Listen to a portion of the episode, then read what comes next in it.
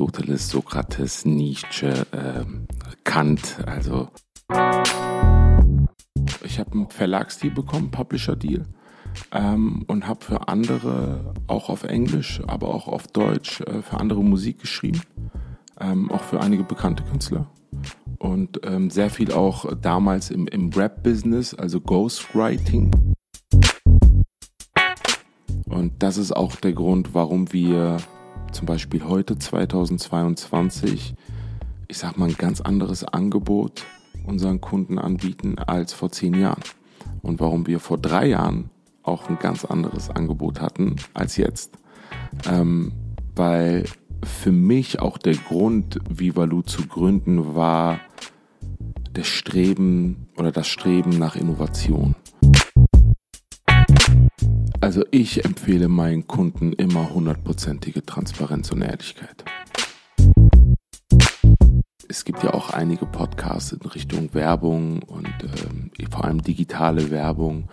Ähm, und wir wollten mal für uns ähm, eine Art ja, Podcast, die mal auch mal ein bisschen offener und ehrlicher ist, keine Verkaufsshow beinhaltet, sondern wirklich quasi diesen Teach-Reach-Anspruch hat.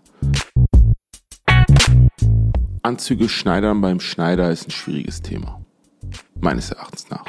Es gibt da gewisse Schneider, die gut sind, ähm, aber es gibt mittlerweile so gute Alternativen.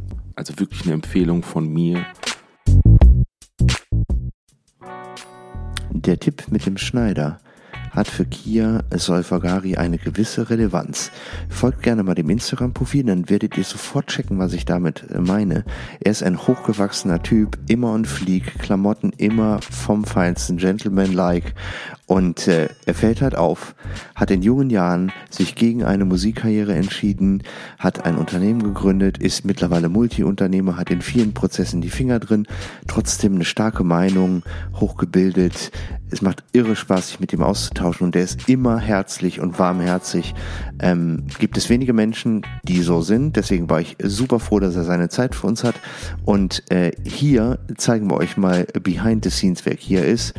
Und deswegen kann ich nur sagen, let's go rein in die Episode. Los. Buongiorno. Lieber Buongiorno. Kia. Buongiorno. Ey, ich freue mich so mega, dich hier am Start zu haben, weil du eine äh, faszinierende Persönlichkeit bist. Ähm, und ich natürlich äh, brenne, hier zu wissen, wie das alles gekommen ist, äh, wie du seinen Style gefunden hast, so deine Firmen und dieses ganze Zeugs. Finde ich halt mega gut, aber holen uns doch vielleicht erstmal ab. Ähm, wo kommst du her? Wie heißt du? Wo bist du? Wann bist du geboren? So, dass ich meine Idee kriege. Jetzt hast du erstmal einen Megadruck aufgebaut. Null Druck, gar nicht. Meine persönliche Meinung. Ähm, ich bin der Kia. Ich bin mittlerweile 33 Jahre alt. Ähm, wohne und lebe und arbeite in Düsseldorf, in der wunderschönen Stadt und freue mich sehr, hier zu sein. Wir sind mal wieder bei hiphop.de äh, und bei The Ambition, also Jungs, nochmal hier Props äh, äh, raus äh, für dieses geile Studio hier. Shoutout. Shoutout, genau. Wir haben gerade erstmal nochmal einen schönen Preis abgesahnt, also alles richtig gemacht. Yes. Jetzt müssen wir hier abliefern. Mhm. Aber du kommst aus Essen eigentlich, oder? Genau, geboren in Essen, in der, im Pott äh, eigentlich bin ich ein Pottjunge. Ähm, bin seit mittlerweile sieben Jahren in Düsseldorf. Ach so, kurz erst. Mhm. Oh. Aber ich sag mal so, wenn du halt in Essen groß wirst, ist es ja auch ein Katzensprung nach Düsseldorf. Das heißt, es war jetzt für mich äh, kein allzu großer Unterschied, weil ich sag mal, jede freie Minute, die ich äh, in Düsseldorf verbringen konnte, habe ich versucht in Düsseldorf zu verbringen. Okay, also das heißt, du hast in Essen, äh, bist da groß geworden, dann auch folgedessen Schule gemacht, Firma gegründet, auch in Essen dann? Genau, in Essen hin? gegründet. Ja, okay. Dann äh, sind wir lustigerweise äh, nach Dortmund gezogen. Also erstmal in die andere Richtung. Erstmal in die ganz andere Richtung. Okay. Haben uns wieder umentschieden und sind dann nach Düsseldorf. Aber warum Dortmund? Einfach weil das Business das hergegeben hat oder weil du geglaubt hast, im Ruhrgebiet ist Dortmund eher als Düsseldorf? Weil das ist ja schon so eine Grenze, ne? Vollkommen. Ähm, Dortmund war so eher wirklich so tech-orientiert, tech, also beziehungsweise wegen der, wegen der FH in Dortmund. Ja.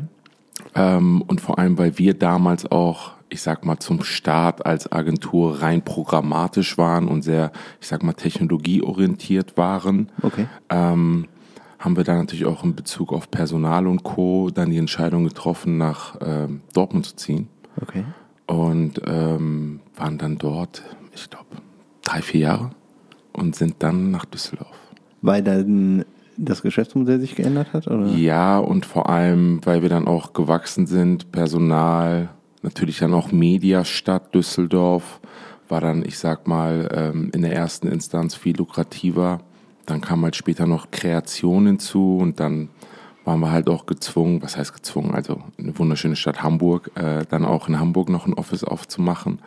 Und ähm, das merkt man dann halt schon, ähm, dass ich sag mal vor allem jetzt in dem jetzigen Zeitalter sowieso mit dem Personalmangel, den man in fast allen Branchen hat, aber extremst auch noch bei uns, also in unserer Werbebranche, wir da auch ähm, ja flexibel sein müssen und entsprechend auch wirklich ja gegebenenfalls einen Standort neu öffnen oder halt wechseln müssten. Um die richtigen Leute zu finden. Richtig. Krass, bei IT auch so. Also ein, mein alter Nachbar in Bayern, wo ich mal gelebt habe, der hatte eine, ein SAP-Beratungshaus, relativ groß, so 250 Mitarbeiter sowas, hat also Mittelstand abgedeckt und so.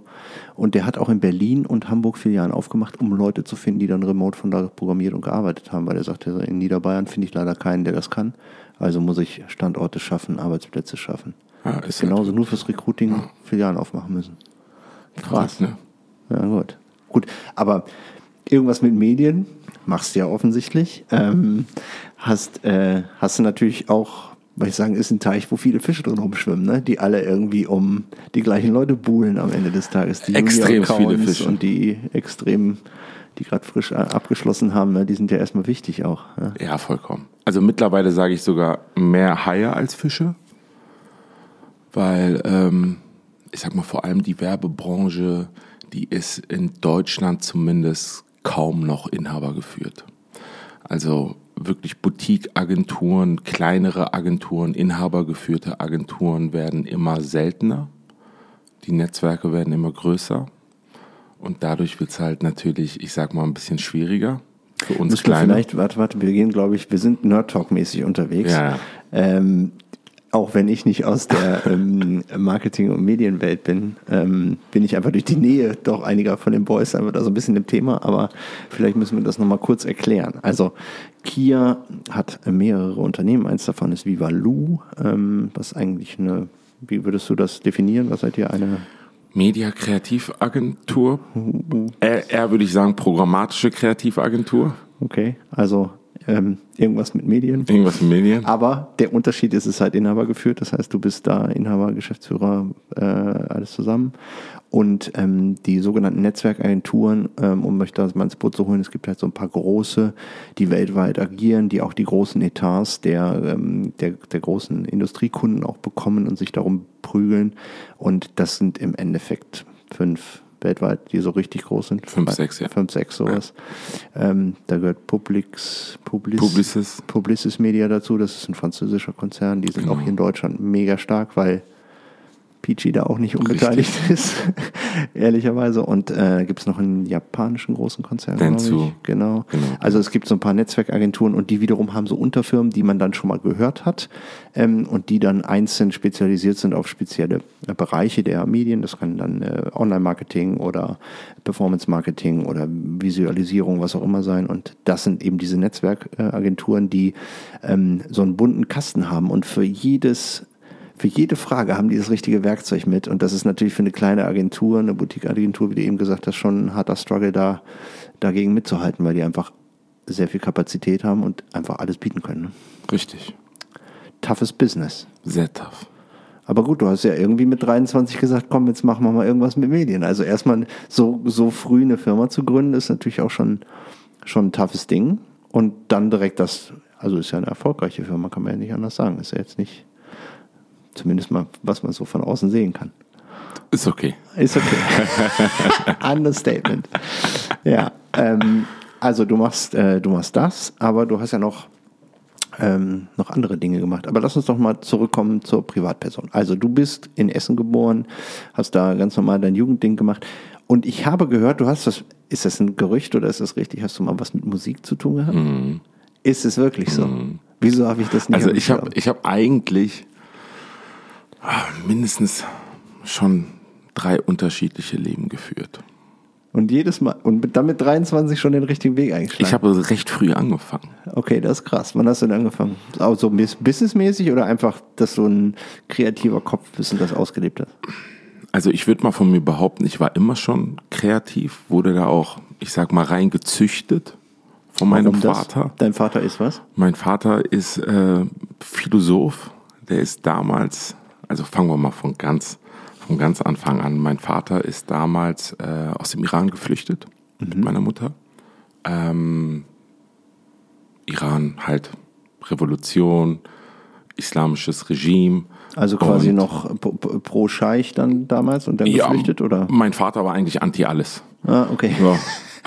Aber ähm, er war damals schon, ich sag mal, sehr, sehr philosophisch angehaucht und ähm, hat halt immer nach Freiheit gestrebt äh, in recht jungen Jahren und musste dann äh, den Iran verlassen, ist dann nach Deutschland gekommen, hat dann hier Philosophie studiert und ich sag mal, mit seinem Studium hat er versucht, äh, mir schon in ganz jungen Jahren ähm, sozusagen die Philosophie nahezubringen. Also ich bin aufgewachsen mit Aristoteles, Sokrates, Nietzsche, äh, Kant, also Oh, die harten Bretter. ja, die harten Bretter äh, bis hin zu, also David Precht natürlich auch und äh, also wirklich alles querbeet. Und ähm, ich würde mal sagen, dadurch war ich schon sehr, sehr, ja, was heißt kreativ, aber ein sehr, sehr, ich bin auch generell immer noch ein sehr, sehr nachdenklicher Typ und äh, hinterfrage sehr viel, äh, denke sehr viel über äh, gewisse Dinge nach und ähm, habe dadurch aber auch ähm, eine Passion zum, zur Lyrik gefunden in recht jungen Jahren. Okay. Ähm, und ähm, ja, bin dann halt wirklich in, ich sag mal, mit zwölf äh, in Songwriting reingerutscht, also natürlich mit Musik, ähm, damals natürlich Hip-Hop. Ähm, Naja, natürlich ist das nicht. Ich meine, mit zwölf, äh, du bist 89 geboren, das ist also dann Anfang der 2000er, da war Hip-Hop jetzt nicht so Nee, die war- führende Leitkultur. Nee, überhaupt nicht, überhaupt Grunge nicht. und Konsorten war da eher angesagt. Ne? Richtig. Andere, andere Zeiten. aber ich sag mal so, äh, so Sammy Deluxe, Cool Savage und Co., die waren da gut, natürlich sind da schon. hoch, genau. hochgekommen. Ja. Lese ich übrigens gerade das Buch von Cool Savage. Ja. Das ist richtig gut. Hm. Die 24, äh, die 24 Regeln oder sowas, warum er was entschieden hat. Ähm, interessant zu lesen. Kann ich, äh, by the way, nur empfehlen. Ja, und ähm, bin dann, ich sag mal, ähm, aus einem aus Hobby nebenbei, neben der Schule, wurde dann eine wirkliche Passion, ähm, vor allem auch Passion zur Musik.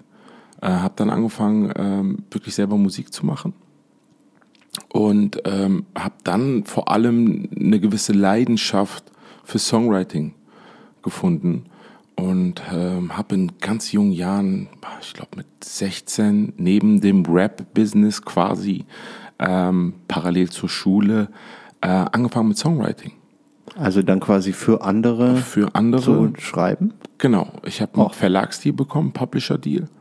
Ähm, und habe für andere, auch auf Englisch, aber auch auf Deutsch, äh, für andere Musik geschrieben. Ähm, auch für einige bekannte Künstler.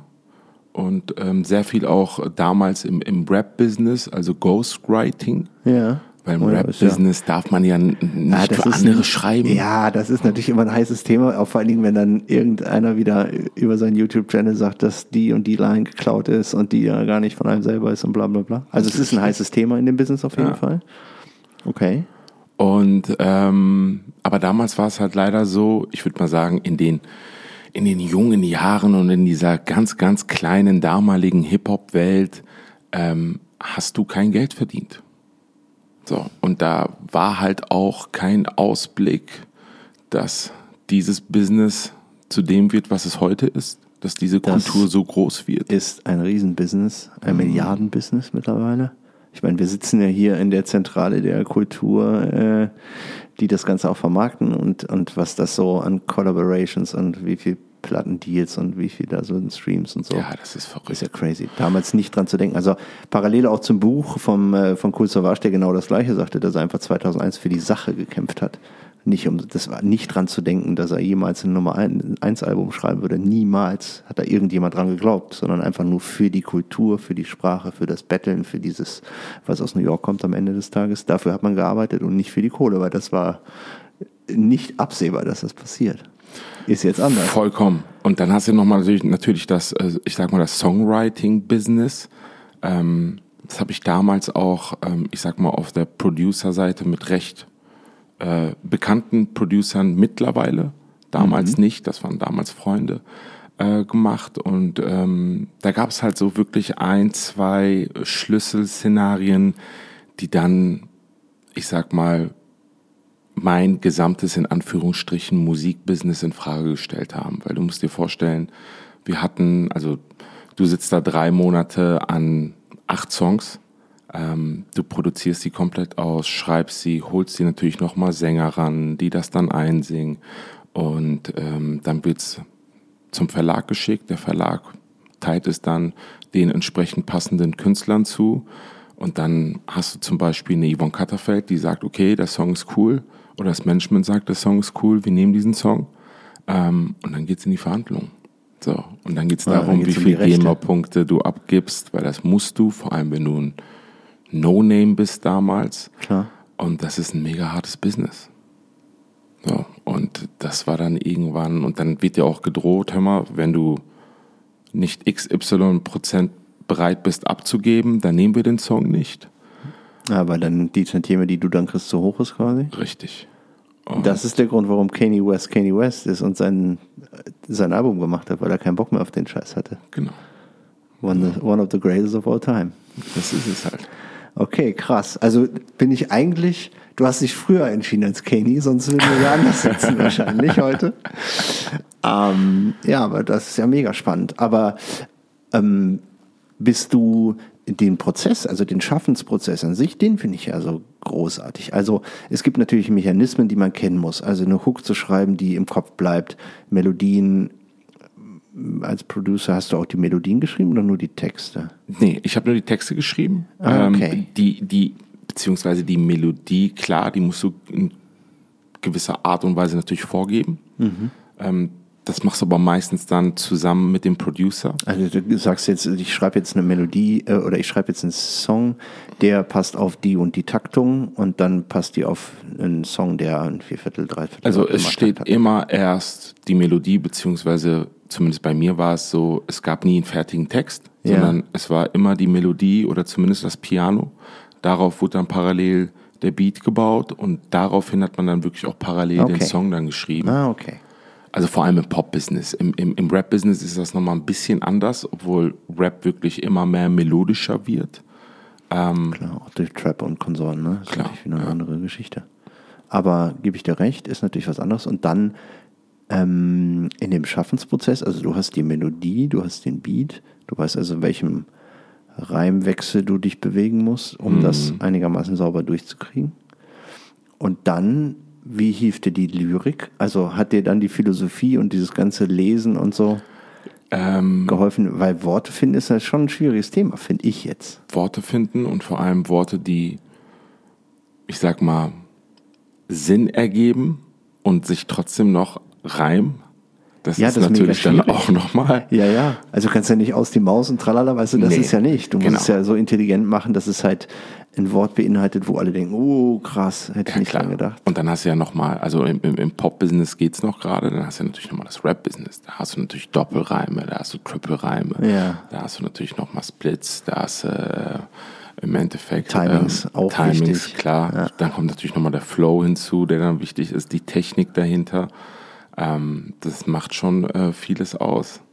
Und ähm, von der einen Seite, ich sag mal, ein gewisses Talent, ähm, von der anderen Seite braucht man auch einen recht hohen Wortschatz. Ja, wollte ich gerade sagen. Also mhm. du musst ja schon viel bedienen können am Ende des Tages, ne? damit Klar. du das zusammenkriegst. Und ähm, Übung, Übung, Übung. Hast du immer so ein Buch mit? Was für ein Buch? Ja, so, wo man so reinschreibt, so wenn man so gerade irgendwie ein, Ach so, du meinst Line- damals? Ja. Ähm, nö. Nö. Ich habe ich hab sehr viel im Kopf immer geschrieben. Also jetzt Okay. nicht so wie Jay-Z, der ganze Alben oder Songs im Kopf schreibt. Ja. Ähm, und sehr viel immer, ich sag mal, meistens spontan auf dem Beat geschrieben. Okay. Ja, gibt ja Leute, die, wenn sie so sagen, wie ein Song entstanden ist und dann wird die Wahrheit kund, also manche, ne, die dann sagen, ja, den Song hatte ich in drei Minuten fertig. Und dann ist natürlich nicht der ganze Song fertig, sondern nur das, die, die, der hohle Konstrukt, sagen wir mal, dass das Haus steht und dann wird es nur angemalt und gemacht. Aber am Ende des Tages sind viele Songs, die wir alle kennen und feiern, ähm, gerade im Survivor zum Beispiel, zu später Stunde, die haben jetzt nicht so lange im Schaffensprozess gedauert, bis die ähm, zusammengestrickt waren, oder? Ja, es ist Schon halt, krass. ist halt auch ein, ein- ich sag mal, ein mega Vibe-Ding. Ne? Also wenn du, also ich, ich habe immer damals gemerkt, je öfter ich den Beat höre und je krampfhafter ich versuche, etwas zu schaffen, desto schwieriger wird es. Das muss zack machen auf den Das ersten muss- Moment, oder? Muss lieber auf den ersten Blick sein. Ja, genau. Das sehe ich auch so.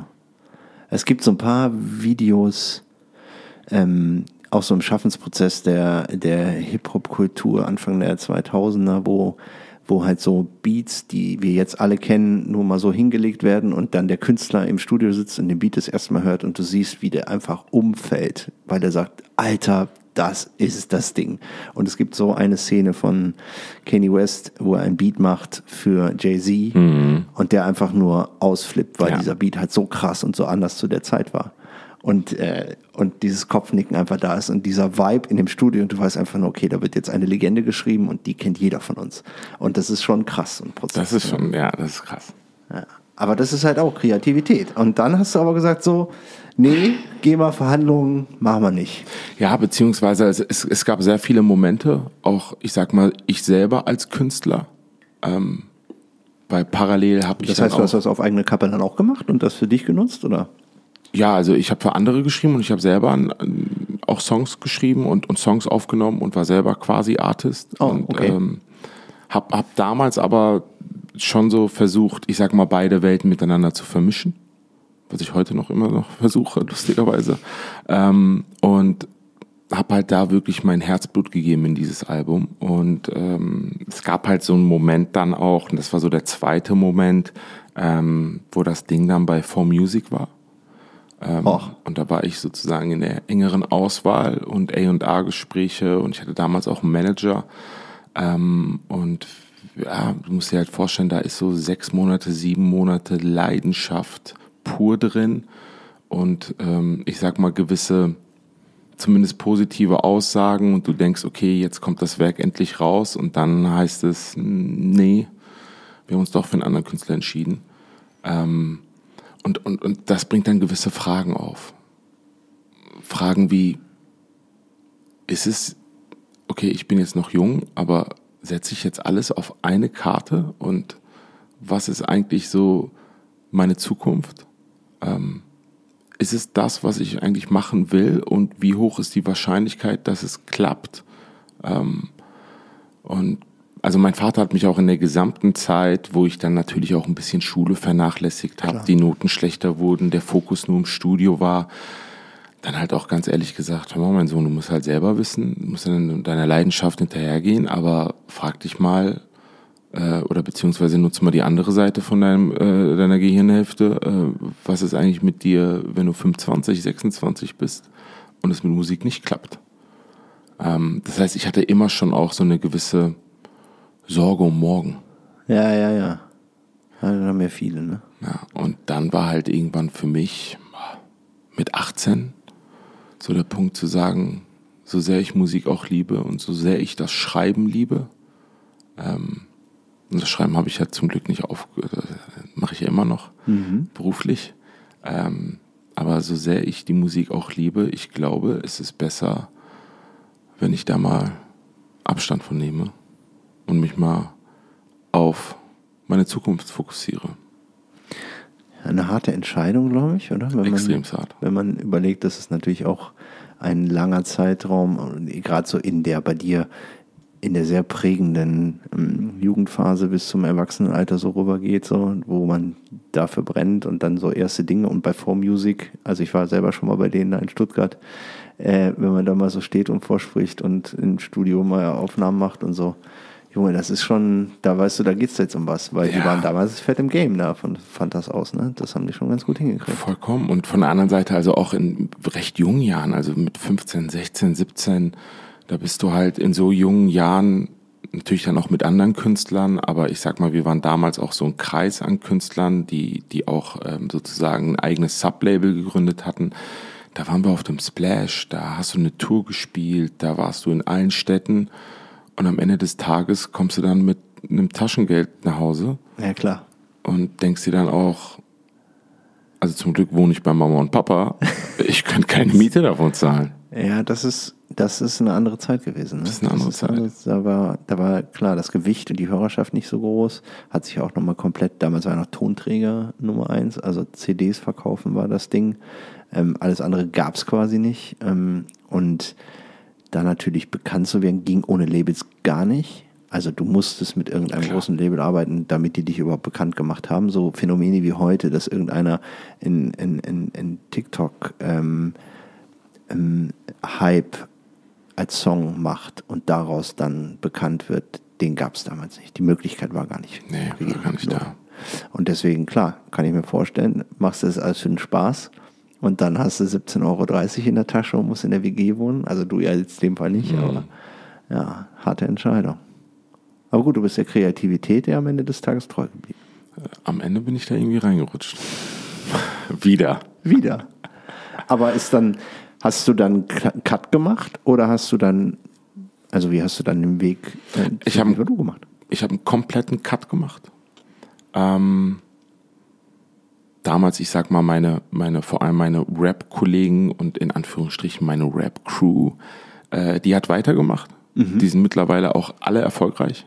Ach. Alle in den Charts, die kennt We man alle. Mit wem, mit, mit wem hast du denn da so Von so PA Sports bis Casey Rebel, also. Echt? Ja, ja. Und ähm, also das war ja damals auch, also lustigerweise kommen auch sehr, sehr viele, ich sag mal in Anführungsstrichen, Rapper äh, und Produzenten, also von Mixu bis hin zu Judy, ähm, kommen alle aus einer Ecke. Das war ja damals alles Essen, vielleicht noch Duisburg.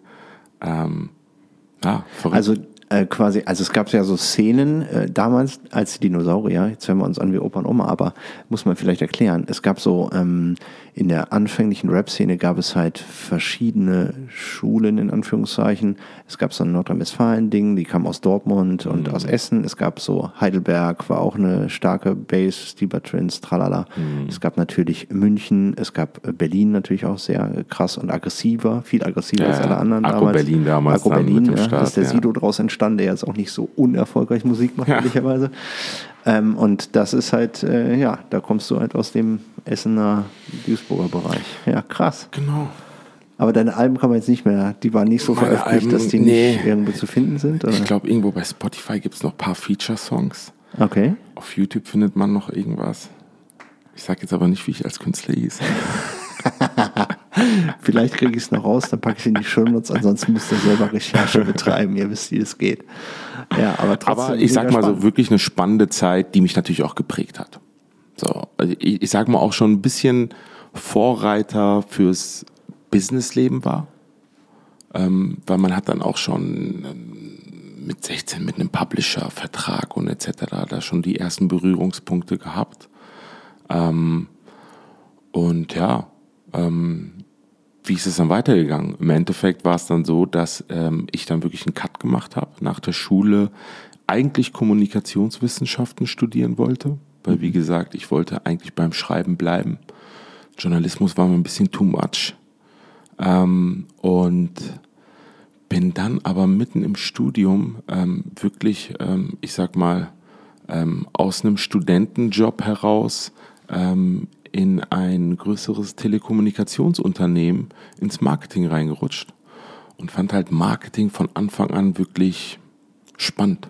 Also du bist quasi auf Kundenseite dann da in die ich in bin auf Ganze rein. Kundenseite groß geworden. Okay. Ähm, und ähm, konnte mich da auch wirklich entfalten in jungen Jahren. Ähm, vor allem, ich sag mal, digitale Werbung hat es, also hat mich wirklich gecatcht gehabt, wo ich gesagt habe, wow, ähm, das ist mal spannend, natürlich mit dem Einfluss von Kreativität, also Texten dann nochmal on top, Copy. Ähm, und bin dann äh, von einer Agentur abgeworben worden, ähm, von einer Mediaagentur und ähm, habe da dann quasi eigentlich mal ähm, wirklich die andere Seite, die böse Seite, die Agenturseite kennengelernt. Ähm, und das bis 21 Jahren. Also ich habe mein Studium dann auch direkt beendet. Ach krass, äh, hast gar nicht weitergemacht. Nicht nee. Ähm, weil ich mich da auch so entfalten konnte. Ähm, und vor allem die Studiengänge damals natürlich jetzt, ähm, ich sag mal auch im Bereich Marketing, ähm, digital überhaupt, also mittlerweile hat sich das zum Glück geändert, aber damals halt digitale Werbung war generell auch in dem gesamten Markt einfach neu. Ähm, und ja, entsprechend habe ich dann ähm, wirklich äh, noch, oh, ich glaube, das war dann noch zwei Jahre in der Mediaagentur oder in verschiedenen Mediaagenturen ähm, gearbeitet und habe dann ein recht interessantes Angebot bekommen von äh, einem großen Getränkehersteller äh, als Freelancer in äh, Dubai äh, zu arbeiten, um dort quasi das Digitalsegment beziehungsweise den digitalen Markt, ähm, ich sag mal, ein, ein bisschen mit, mit deutschen oder europäischen Kenntnissen äh, anzureichern. Ähm, ich weiß auch nicht, wieso sie auf mich gekommen sind nach Dubai. Vielleicht dachten sie, also ich bin Iraner, aber ja, vielleicht, vielleicht kannten sie den Unterschied auch nicht zwischen Iraner und Araber. Ja. Aber ja, äh, entsprechend war ich dann für eine kurze Zeit, roundabout fast ein Jahr, also neun Monate bis zwölf Monate, war ich in Dubai äh, für das Unternehmen tätig als Freelancer. Aber ähm, das war mir dann auch zu viel. Ähm, da war ich ja mittlerweile schon 22 Jahre alt. Ähm, was sehr alt ist natürlich. Was sehr alt ist. ähm, und bin dann zurück ähm, nach Deutschland, weil ich es auch nicht mehr ausgehalten habe. Aber das war doch, äh, zwei, also wenn das 22 ist, zehn Jahre her, dann war Dubai noch nicht auf dem Stand, wie das jetzt jeder aus Instagram kennt, noch nee. bei weitem nicht. Da gab es, glaube ich, da war der Palm noch nicht fertig. Nee, das also war gerade frisch. Ja, das war gerade frisch so in the making, glaube ich. Also ja. das müsste noch ein sehr wüstenmäßiges Dubai gewesen sein ja. zu der Zeit. Und mir hat halt äh, wirklich, ich sag mal, echte Freundschaft, oder meine Freunde, meine Familie natürlich gefehlt. Äh, vor allem in den jungen Jahren dann. Ähm, ja, und bin dann zurück und hatte dann eigentlich, ich sag mal, drei Möglichkeiten. Die erste Möglichkeit wäre, wieder in eine Agentur einzusteigen. Die zweite Möglichkeit wäre, als Freelancer weiter tätig zu sein. Oder die dritte, für die ich mich auch entschieden habe, ähm, war eine eigene Agentur aufzumachen. Und das war aber jetzt nicht ich sag mal, der Anspruch war nicht, ich will jetzt einfach eine eigene Agentur aufmachen, sondern mir war vor allem wichtig, ein Angebot anzubieten, was es in dieser Form damals noch kaum gab. Und das war wirklich, weil ich natürlich sehr, sehr, ich sag mal, in jungen Jahren sehr, sehr digital affin war, war halt immer das Thema Programmatic. Also für die, die es nicht wissen, Programmatic ist quasi Werbung in Echtzeit einbuchen mit echten validen Daten, weil damit du sogenannte Streuverluste vermeidest. Also heißt es quasi, du gibst das Budget vor und du sagst dann, es gibt zum, also es gibt zum Beispiel einen Produktlaunch, der findet um 20 Uhr statt und Programmatic heißt um 20 Uhr eins gehen die Dinge überall online? Oder was ist da, wie, wie kann ich mir das vorstellen? Das ist eher sogar so, dass man sagt, gut, ähm, wer ist die Zielgruppe? Ja. Ähm, und genau diese Zielgruppe spreche ich in Echtzeit in ihrer Werbeumgebung an. Das heißt, ich buche in Echtzeit eine Platzierung, die nur du siehst, beziehungsweise nur meine Zielgruppe. Aha. Okay. Und dadurch minimiere ich ja, enorme Streuverluste. Ja, ist klar. Okay. Und dahinter steckt natürlich viel mehr. Also dann natürlich nochmal Performance und Co. Ähm, Daten, Datensammlung, Datenanreicherung, Datenevaluierung. Ähm, und das war halt ein recht spannendes Thema. Damit haben wir dann mit der, also als ich dann die Vivalu gegründet habe, ähm, waren wir halt, ja, ich sag mal, die Rookies am Markt, die ein Produkt aber angeboten haben, was, ich sag mal, kaum Relevanz hatte. So. Ich weiß noch, ist dass heute es, nicht mehr. Nee. Also ist ja äh, eigentlich ein Standard. Nee, damals hast du damals die ersten Gespräche mit Da Vermarktern haben war, die ach, alle nur gesagt, so, das hä, wird wie nicht so das groß. denn gehen? Ja, mittlerweile ist es, ja, ich würde sogar sagen, jetzt außer TV, wobei man TV mittlerweile auch programmatisch einbuchen kann, ähm, würde ich mal sagen, würde ich mal behaupten, 60, 70 Prozent wird programmatisch eingebucht. Oder hat zumindest einen programmatischen Background mit Datenevaluierung, Datenauswertung, Datenanalyse. Gibt es ja sogar für Podcasts jetzt seit neuestem, habe ich gesehen. Also wir könnten diesen Podcast hier auch für Datenschaltung frei machen und dann, Und dann wird programmatisch sogar- eingebucht. wird eingebucht, je nach Zielgruppe und jeder individuelle Hörer kriegt sein Werbepaket und ich muss nicht verhandeln mit irgendjemandem, der hier grundsätzlich alles sponsert. Genau. Mal gucken. Aber ähm, natürlich seiner Zeit voraus damals, ne? Also um Lichtjahre quasi, weil das ist ja der Standard und Glory Days, weil, also ich sag mal, mit dem äh, Apple Update iOS 15 ist ja quasi over mit, mit vielen Dingen und so EU-Gesetze und Daten ähm, an Dritte weiterreichen, solche Sachen sind natürlich schon sehr reguliert worden, was auf der einen Seite ja gut ist. Ich bin, ich bin quasi der, der Endgegner jeder Werbeagentur, weil ich hasse Werbung und ich will selber entscheiden, was ich mir kaufe und informiere und ähm, möchte nicht zugeballert werden. Und deswegen nutze ich diese Ghost-Mechanismen auch bei all meinen Geräten, dass ich nicht zu finden bin und möglichst wenig hinterlasse, wo man ansetzen kann. Ähm, ging damals ja gar nicht. Also war ja viel offener. Ne? Du konntest ja quasi, wenn du irgendwas gegoogelt hast, dann warst du quasi, musst du dich dran gewöhnen, zehn Tage lang den, das Produkt auf allen Kanälen, an allen Pop-ups und Blockern und überall zu finden. Richtig. Das war ja so der Job eigentlich. Ja, ne? Und wie hast du dann, äh, wie hast du dich dann positioniert? Also was sehr spannend ist, ist ein Learning so als so junger Kerl. Und jetzt bist du natürlich auch eine Type, deswegen sage ich ja auch optisch eine Type, also super gekleidet, immer sehr geschmackvoll, immer alles on fleek, wie man so schön sagt. Jetzt werde ich aber rot. Und ich glaube ja nicht, dass das jetzt erst in den letzten zwei Jahren entstanden ist, sondern du warst ja schon immer, glaube ich, als Typ auch darauf aus, irgendwo ähm, dich zu präsentieren oder zu repräsentieren. Und dann zu sagen, pass auf Leute, ich bin erstmal so, wie ich jetzt hier auftrete und ich habe eine Idee, wir machen das und das und das und alle sagen, okay, keine Ahnung, was der Typ will. Wie hat das funktioniert? Ähm, eigentlich genauso, wie du es gerade gesagt hast. Nein, ähm, es, es, es, es war halt, also ich sag mal so, dass unser Türöffner war natürlich, dass wir etwas angeboten haben, was der Markt kaum anbietet.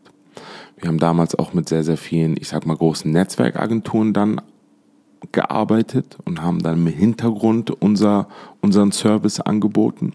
War natürlich von Anfang an auch auf Direktkunden, ähm, ich sag mal auf Direktkunden unterwegs. Ähm, und es war halt immer die gewisse Innovation. Und das ist auch der Grund, warum wir zum Beispiel heute 2022, ich sag mal, ein ganz anderes Angebot unseren Kunden anbieten als vor zehn Jahren. Und warum wir vor drei Jahren auch ein ganz anderes Angebot hatten als jetzt. Ähm, weil für mich auch der Grund, Vivalu zu gründen, war der Streben oder das Streben nach Innovation. Was Neues, was Besseres, was Effizienteres. Du hast was Schönes gerade gesagt. Du magst keine Werbung. Kein Mensch mag Werbung.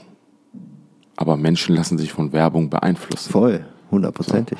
Und es geht halt eigentlich am Ende des Tages ist unser tagtäglicher Job, dafür zu sorgen, dass die Werbung, die dir angezeigt wird, selbst wenn du Werbung nicht magst, dass sie in irgendeiner Art und Weise zumindest dein Interesse weckt und in deinem Kopf bleibt.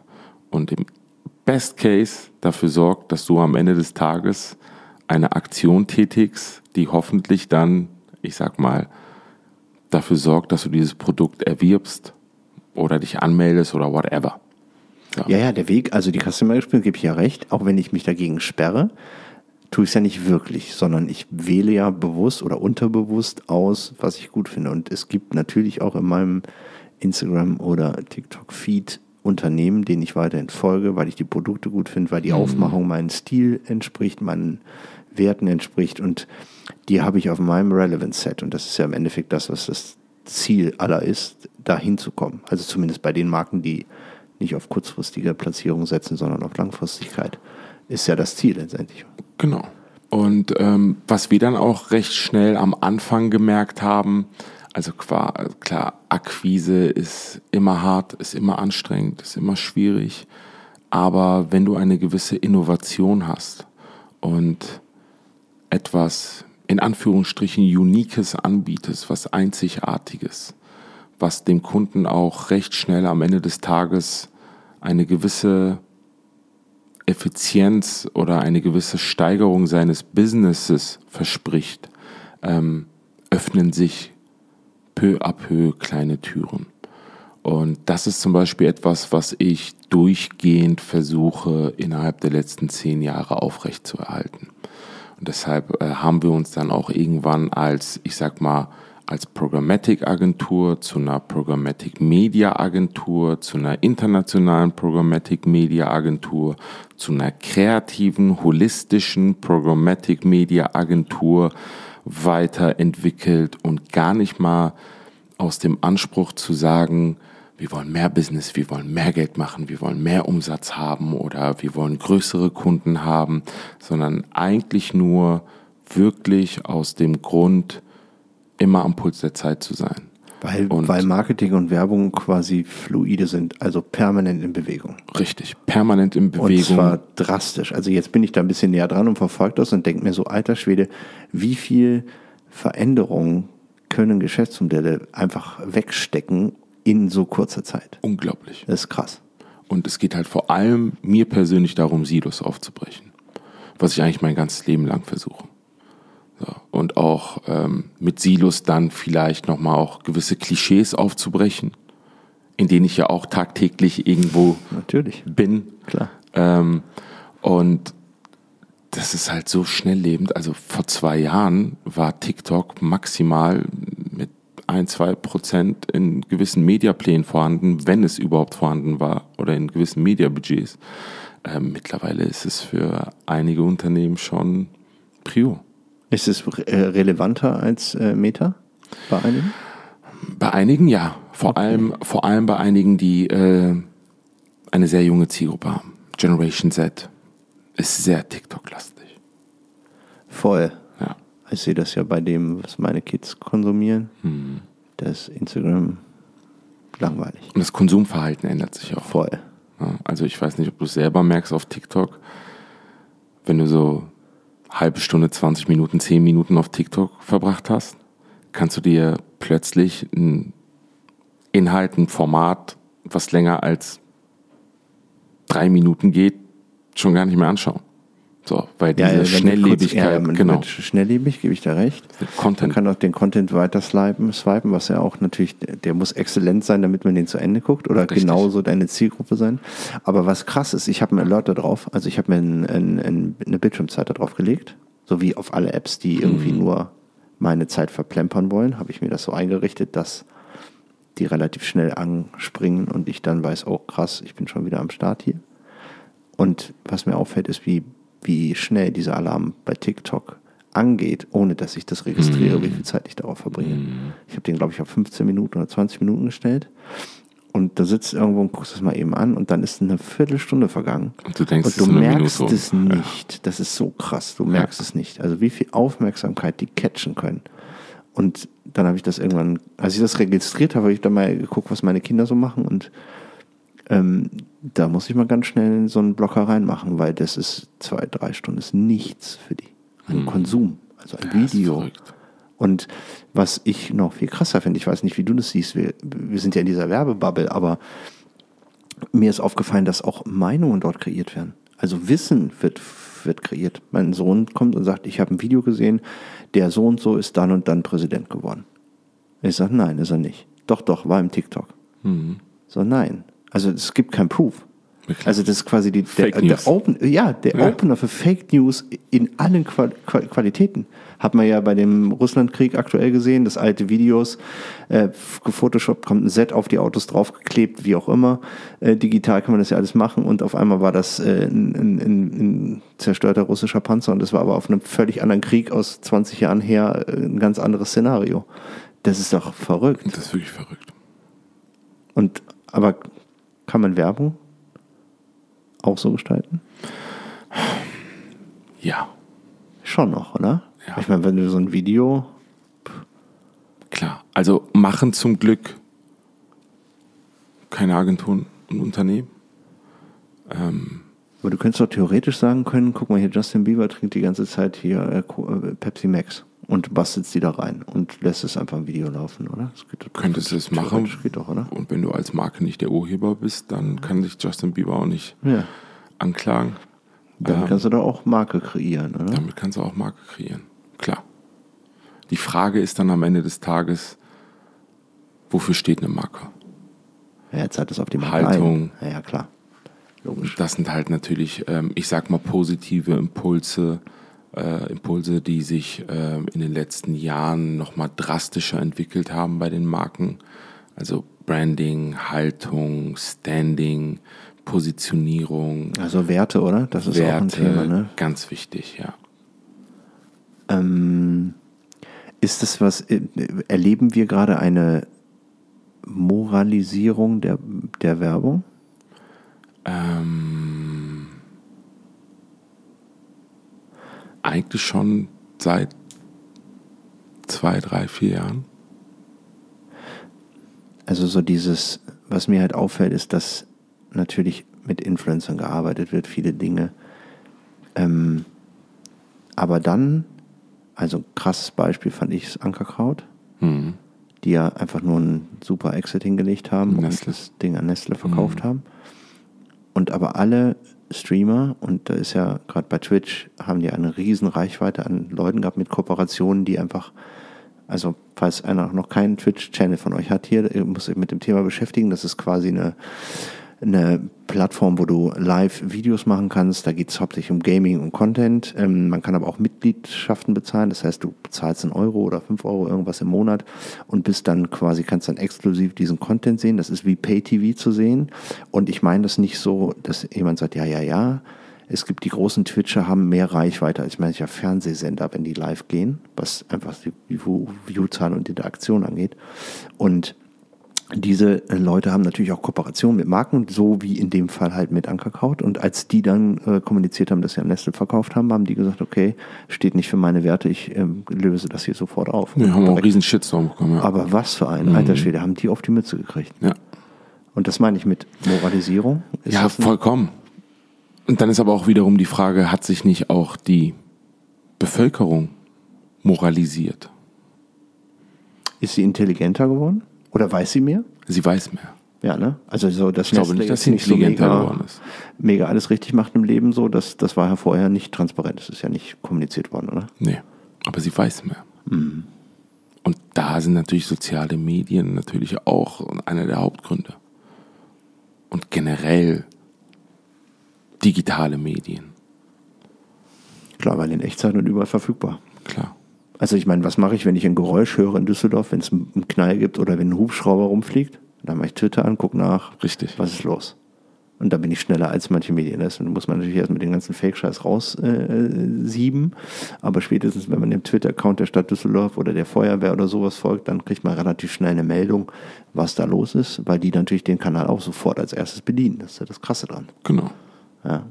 Aber kann man das, wie, wie siehst du das in der Werbung als, ähm, ist das eine Chance für Marken oder ist es, ist man so transparent, dass man, dass die Gefahr unheimlich groß ist, schnell wegzufliegen? Also wir haben Finn Kliman, der sich komplett auseinandergenommen hat, irgendwie mit so Skandelchen, die jetzt alle rausgekommen sind. Krise ist geil und Maskenverkauf. Wir haben ähm, eine Marke, die ich selber am Anfang sehr gemocht habe. Das war dieses You Got Back, die so Meeresplastik äh, angeblich rausgefiltert haben und da dann ähm, Rucksäcke draus machen, die eigentlich technisch super schön und auch optisch toll sind. Und die haben jetzt irgendwie kommunizieren müssen, dass jetzt doch nicht alles aus Meeresplastik ist und dann ähm, fliegt denen das einfach komplett um die Ohren. Muss man das als Tipp in der Markenkommunikation berücksichtigen? Leute, wisst ihr schon, der Shit wird transparent, wenn das nicht so ist? Also ich empfehle meinen Kunden immer hundertprozentige Transparenz und Ehrlichkeit. Weil selbst wenn du negative Aspekte in deinem Unternehmen hast oder in deinem Produkt, geh damit offen um. Sag ruhig, dass du es ändern möchtest und versuch es dann auch zu ändern. Weil am Ende des Tages kommt es raus.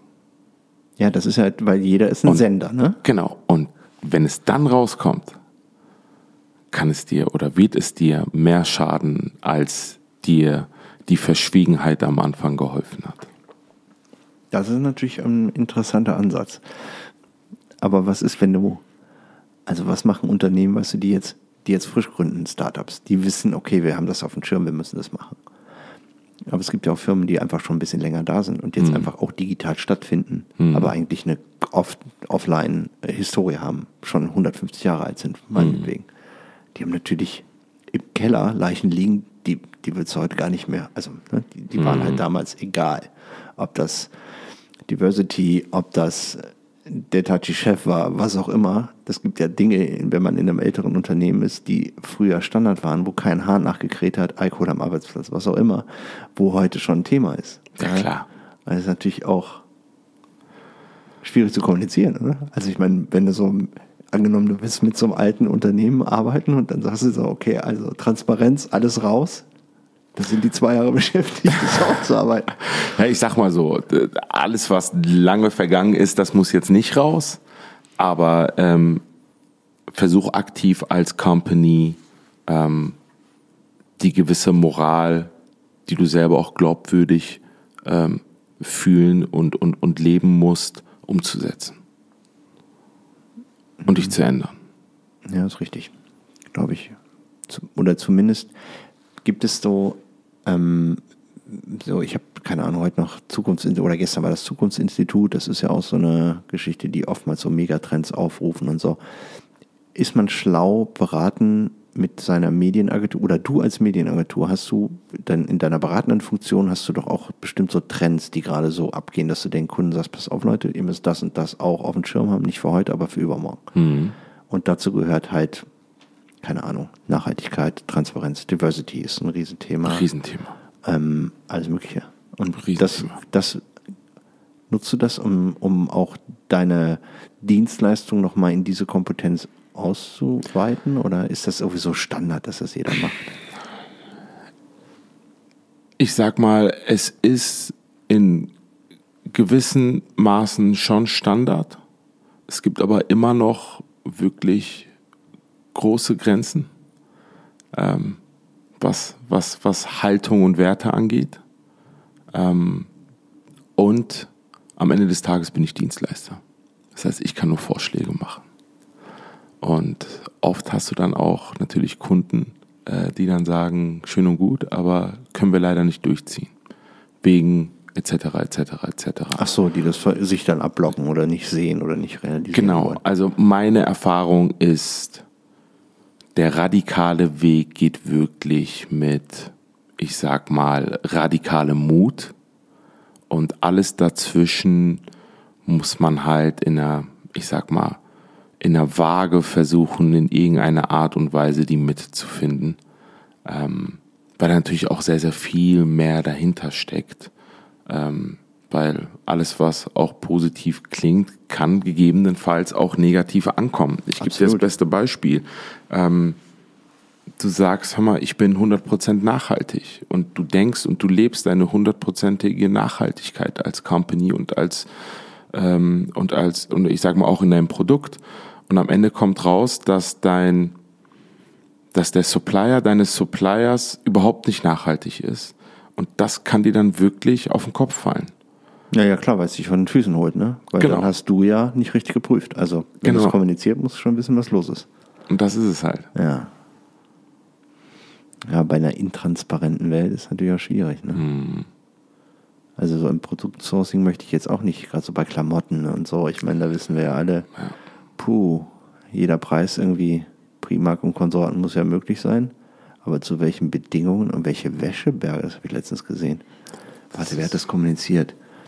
Ähm, EcoAlf oder so heißen die, das ist auch so eine nachhaltige Marke.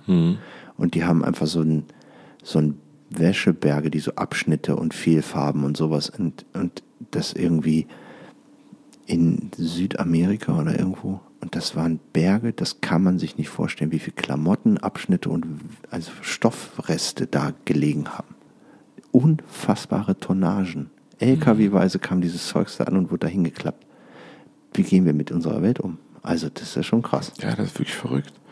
Das ist natürlich wiederum die andere unternehmerische Seite, die dann sagt, okay, eure Empfehlung ist, dass wir zu 100 Prozent nachhaltig äh, werden, ähm, aber wie, sollen wir das machen, ohne den Preis anzuheben? So, wir sind jetzt, sage ich mal, in einem mittleren Fashion-Mainstream-Segment. Ähm, dann ist der Preis das, was zählt. Vor allem heutzutage und vor allem in der aktuellen Situation. Ja, absolut. So. Darf man ja nicht drüber nachdenken. Ich meine, genau. Leute sind ja super preissensibel gerade. Ähm, und der Preis ist ja quasi omnipräsent in Medien, egal was du dir gerade anpackst. Genau, das ist es. Ja, brutal. Aber du hast ja nicht nur Vivalu, um vielleicht mal die Brücke zu schlagen zu einem ganzen anderen Rest. Ja, du mhm. hast mir auch eine Flasche Wein mitgebracht, die ich hier stehen habe. Ja. Mhm. Aber du hast noch einen eigenen Podcast. Mhm. Du hast noch äh, PRPLE GmbH, People, Purple. Purple. Mhm. Du hast noch Luisa und die Werbebande, du hast Retail Media Network, Scooper, Disturbia. Habe ich irgendwas vergessen? Bestimmt habe ich noch irgendwelche Firmen mhm. vergessen. Also du hast irgendwann gesagt, okay, ich, ich ähm, investiere in Sachen, die ich glaube oder die strategisch zu mir passen, weil das eine ist ja mehr so Media, das ist, glaube ich, Portfolio. Mhm. Und das andere ist Dinge, die du persönlich vielleicht dran glaubst oder sagst, da möchte ich, möchte ich mich investieren oder wie, wie entscheidest du solche Dinge? Genau, es sind eigentlich, ich sag mal, zwei Sparten. Es ist einmal quasi, sind das, sind das Firmen, die eine direkte Anbindung oder ein direktes Geschäft ähm, mit der Vivalu haben, also wirklich in der Medienwelt sind. Da haben wir zum Beispiel die Purple. Ähm, die Purple ist eine Art äh, Vermarktungsgesellschaft. Ähm, da gehen wir wirklich in die Vermarktung von Medien rein. Ähm, bedeutet halt, ähm, ja, dass man gewisse Platziere und Inventarkontingent wirklich selber einkauft und als Eigeninventar ähm, nutzt, um dadurch natürlich bessere Preise zu erzielen. Ähm, das heißt, Achso, dass du das dann deinen Kunden anbieten richtig. kannst quasi und das über eine eigene Agentur gekauft genau. wurde. Genau, also mhm. wir sind mit Purple sind wir ein eigener Publisher, ähm, haben auch einige exklusive Inventare. Ähm, und ähm, haben mit Luisa und die Werbebande, ähm, ich sag mal nochmal, den Fokus speziell auf Social Media gelegt. Also wirklich eine reine Social Media Agentur. Ähm, mittlerweile, also klar, von Twitch bis hin zu TikTok, Instagram und Co. Ähm, da den kompletten Fokus äh, ähm, wirklich auch als, als, als, als Agentur und als äh, ja, ich sag mal, als Expertise äh, nochmal in den Markt reingebracht. Ähm, und ähm, hinzu kommt noch Retail Media Network. Ähm, das ist ähm, quasi mit Retail Media Network versuchen wir den POS aufzubrechen. Bedeutet, dass du einen, du hast mittlerweile eigentlich, sobald du im POS bist, also im physischen POS, einen Medienbruch.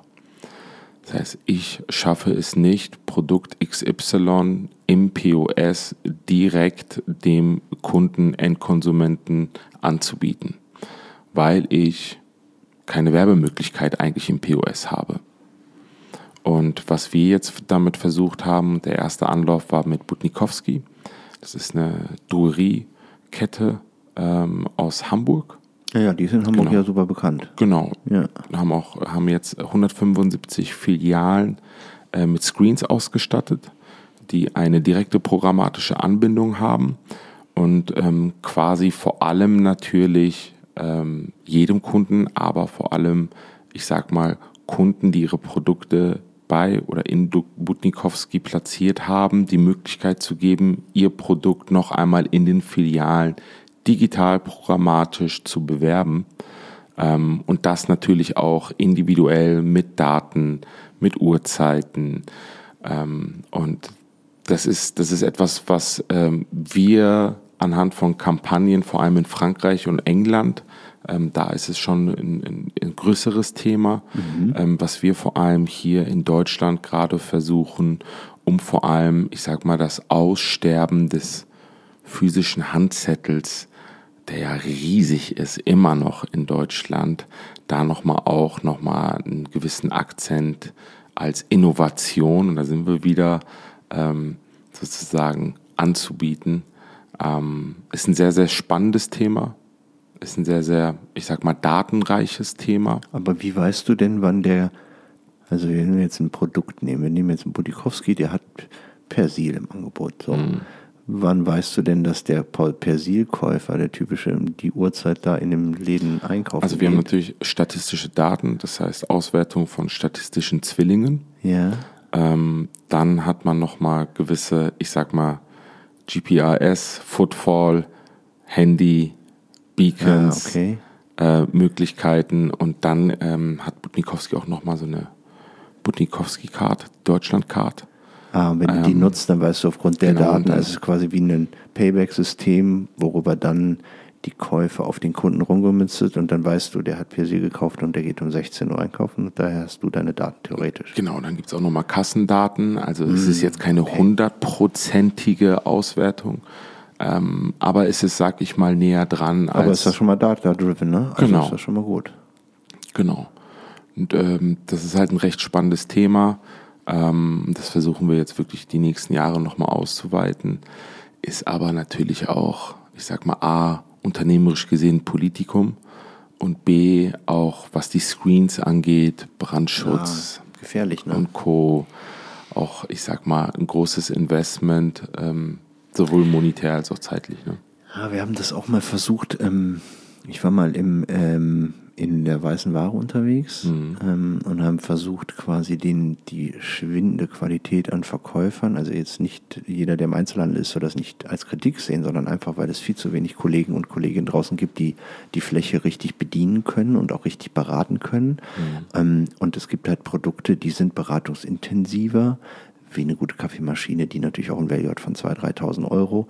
Und wie kriegst du dann quasi, wenn du nicht einen äh, Merchandiser da reinsetzt, der den Kunden berät zu Peak Time, wie kriegst du den dazu, dass er sich über das Produkt informiert? Und dann haben wir versucht, quasi hm, Videos, also so wie iPads dahinzustellen, so, so Bildschirme, die dann Videos abspielen, die fest installiert waren über dem, neben dem Produkt, wie auch immer, ähm, damit ein Kunde sich darüber informieren kann, wie funktioniert, was ist das für ein Gerät, wie, was ist der USP, warum soll ich das kaufen. Ähm, was natürlich ja, schon ein paar Jahre her, als ich in dem Business war, aber zu Peak Time war es dann so, dass du quasi sieben bis acht Bildschirmen in so einem 5-Meter-Regal drin hast und jeder das genutzt hat und irgendwann war es nur eine Videoshow. Mhm. Ähm, was natürlich dann auch nicht mehr vorbei, der Effekt dann vorbei ist. Ne? Dann, dann guckt sich das ja keiner mehr an. Dann ist es einfach nur noch nervig und deswegen ist es fast komplett ausgestiegen. Äh, Außer du hast halt so einen, so einen Shop-in-Shop oder eine Einzelpräsentation, wo du so ein Video dann groß laufen lassen kannst, ansonsten gibt es das nicht mehr. Und ähm, ist natürlich interessant, weil ist ein ähnlicher Ansatz nur. Ne? Wie erkläre ich, wie mache ich Marke, wie erkläre ich äh, intensive Produkte, ohne dass da jemand da ist, weil das auch immer das Problem ist. Also bei Budikowski wahrscheinlich auch. Die ja, haben klar. Kassierer, die haben Leute, die wegräumen und vielleicht auch sagen, wo was ist. Aber die werden nie sagen, ach übrigens, heute haben wir Persil in der Werbung. Für 1,99 greif ja. jetzt zu, Regal 3. Nee. nee, machen ja nicht. Ne? Natürlich nicht. Ja, okay. Na, spannend. Also du hast also quasi die, die, äh, die rundum die Rundumversorgung, was dein Wir versuchen es. Wir versuchen es. Ja, ist ja stark. Und dein Podcast, wie ist das entstanden? Ah, der Podcast ist ähm, lustigerweise, ähm, ich sag mal, firmenintern entstanden. Ähm, wir wollten mal, ja, in, also es, es, es gibt ja auch einige Podcasts in Richtung Werbung und ähm, vor allem digitale Werbung. Ähm, und wir wollten mal für uns ähm, eine Art ja, Podcast, die mal auch mal ein bisschen offener und ehrlicher ist, keine Verkaufsshow beinhaltet, sondern wirklich quasi diesen Teach-Reach-Anspruch hat. Ähm, bei den habe ich so ab und zu noch bei mir.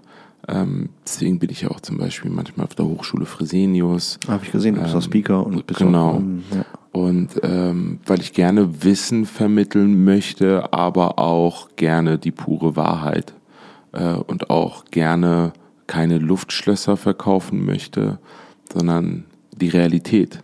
Weil das hat, hat, hat mir zum Beispiel damals, jetzt, wenn wir mal Fresenius nehmen, das hat mir im Studium damals gefehlt. Ähm, und auch generell hat mir oft gefehlt, dass wenn man über Werbung spricht, man keine Verkaufsshow hat und dass man mal offen und ehrlich über Themen spricht ähm, und wie sie eigentlich zustande kommen und wie man sie eigentlich umsetzt und dass nicht alles immer wunderschön und super ist. Und das war eigentlich so der Anspruch zu sagen, komm, wir machen mal die Werbebande und reden mal frei Schnauze, äh, offen und ehrlich ähm, über Werbung, ohne Leute oder Menschen anzuecken oder anzugreifen, aber generell mal auch ja unser Wissen oder zumindest das Wissen, was wir denken, was wir haben, in, in gewisser Art und Weise mit ein bisschen Entertainment und Humor ähm, den Leuten rüberzubringen. Ähm, es hat auch sehr viel Spaß gemacht. Die Resonanz, die wir hatten, war auch meistens positiv. Das Problem, was irgendwann entstanden ist, ist leider die Zeit. Ja, das ist wie ah, allem. Das haben wir ja. hier auch gehabt, dass man eine Zeit lang gar nicht oder wenig dazu kommt. Und wenn man das wirklich so professionell aufsetzt, dass man gefühlt jede Woche eine Aufnahme macht, ja. dann muss man ein Team dahinter haben, die nichts mhm. anderes machen, außer das zu organisieren. Das stimmt. Das macht OMR, also die machen es wirklich professionell, alter super. Schwede. Also, ja gut, aber die sind auch nicht ganz klein. Wollte ich gerade sagen. Ähm, die können das wahrscheinlich gut umsetzen. Aber ich kann es empfehlen, also die Werbebande heißt das Ganze. Mhm. Überall ähm, veröffentlicht, was ihr so kennt. Äh, unter anderem auch da, wo ihr jetzt gerade hier uns hört. Und ähm, die letzte Folge fand ich gut, da ging es ein bisschen um, um, um Laschet, um Politik und so Bildzeitung und alles hat so ein bisschen was abgekriegt, aber immer mit dem Blick irgendwie so aus dem Medienbereich. Ähm, auf jeden Fall ein gutes Ding. Und du hast aber, also das ist ja nicht, steht ja nicht still, ne? Du machst ja immer, so jetzt haben wir was, Scooper, oh, bist Scooper. du auch drin? Mhm. Ähm, ist ein, ja, wie soll man das Du bist, du bist ja dein Produkt. Du kannst es bestimmt gut erklären. Also, Scooper ist die Revolution von Energy. Das klingt schon wie eine Werbung hier, ne? Ich kann es nicht abschalten. Ähm, also, das, das, das Schöne ist wieder die sogenannte Innovation. Wie oft ich das Wort bis jetzt schon gesagt habe. Schrecklich. Ähm, und zwar ist Scooper ein Snooze, ein Pouch, ein äh, rein pflanzlicher Pouch mit 100% Koffein ähm, gefüllt äh, in verschiedenen Geschmackssorten und gibt dir oder ist die Alternative, die effiziente Alternative und der Ersatz zu Espresso und Energy-Getränken. Und ähm, gibt dir den Boost, den, den Energiekick, den man ab und zu benötigt ähm, und das auf direktem Weg über die Schleimhaut, weil du musst dir vorstellen, wenn du einen Espresso trinkst oder einen Red Bull trinkst, dauert es mindestens 15 Minuten, bis es über deine Magenschleimhaut äh, in deinen Körper gelangt oder in deine Blutbahn, das Koffein. Und da ist natürlich, äh, ich sag mal, Scooper eine super Alternative, weil es dir zusätzlich zu dem Energieboost auch nochmal ähm, der rein natürlich ist und nachhaltig ist, auch nochmal wirklich ähm, einen guten Geschmack im Mund gibt. Da haben wir auch verschiedene Geschmackssorten. Und ähm, ja, das Thema ist in, ich sag mal, in Skandinavien riesig. Ja, riesig. Ja. In, in, es gibt ein Nord-Süd-Gefälle in Bayern, also ab Frankfurt nach unten ist das Thema quasi be bekannt. Da kennen die mhm. meisten. Das ist eigentlich so aus den Staaten, da kenne ich es eher her. Das ist so ein, dass man Tabak quasi so in die Backe reinsteckt und, und dadurch quasi das Koffein dann über die sehr sensible Schleimhäute direkt in, in den Körper geht. Ähm, super schnell passiert und bei Scooper ist es genauso. Das halt, dadurch ist es nur Koffein, es ist also kein Tabak, kein Tabak oder sonst nichts, gar ne? nichts, sondern es ist halt ein, ein, ein Pusher durch Koffein in dem Fall. Und man ähm, hat jetzt diese verabreichte Menge, ist jetzt nicht so riesig. Hm. Ähm, aber dadurch, dass es halt direkt über die Schleimhaut geht, kickt es sofort. Also ich habe das sofort gemerkt. Mhm. Ich habe die Dinger reingemacht und gedacht, naja, guck mal, was passiert. Und auf einmal habe ich gemerkt, mein Herz so dumm, dumm, dumm. und dann war ich am Start. Ja. Mhm. Also ist ein gutes Produkt und ähm, Zielgruppe ist Gamer quer durch die Bank, oder? Äh, Leute, die feiern gehen, genau, arbeiten, also Autofahren. Zielgruppe sind eigentlich alle, ähm, die mal einen Energieboost äh, benötigen äh, aber vor allem, ja, äh, klar, äh, Gamer, Partygänger. Wir haben schon eine ich sage mal in Anführungsstrichen, eine jüngere Zielgruppe, mhm. ähm, die dafür auch eine recht hohe Affinität hat. Ähm, ja, und es läuft gerade äh, wirklich gut. Die Jungs machen einen super Job. Ähm, ja. Aber hast du, hast du deine Finger da drin, dass dir, äh, also ich weiß nicht, ob das ein Gerücht ist, ob es richtig ist oder nicht, aber Scooper ist gefeatured von TikTok als ein Channel, der besonders empfehlenswert ist, was Markenpräsenz angeht. Ist das korrekt? Das ist korrekt. Ähm, die Jungs haben einen unglaublich guten Job gemacht, was vor allem TikTok angeht und Social ja, Media. Also TikTok ist crazy. Und das es geht durch die Decke und das ist ein hundertprozentiges Verschulden von den Jungs. Echt? Gar nicht von mir. Okay, das ist ja gut. Nee, also wir haben natürlich, äh, ich sag mal, natürlich ein strategisches Thema gehabt, ähm, sehr viel darüber gesprochen. Ähm, ich sag mal, ähm, vor allem Patrick und Michael sind sehr, sehr Social Media affin, haben auch recht früh ähm, wirklich auch gemerkt, wie wichtig Social Media ist ähm, und haben es auch von Anfang an priorisiert. Ähm, und da sieht man, hey, es zahlt sich aus.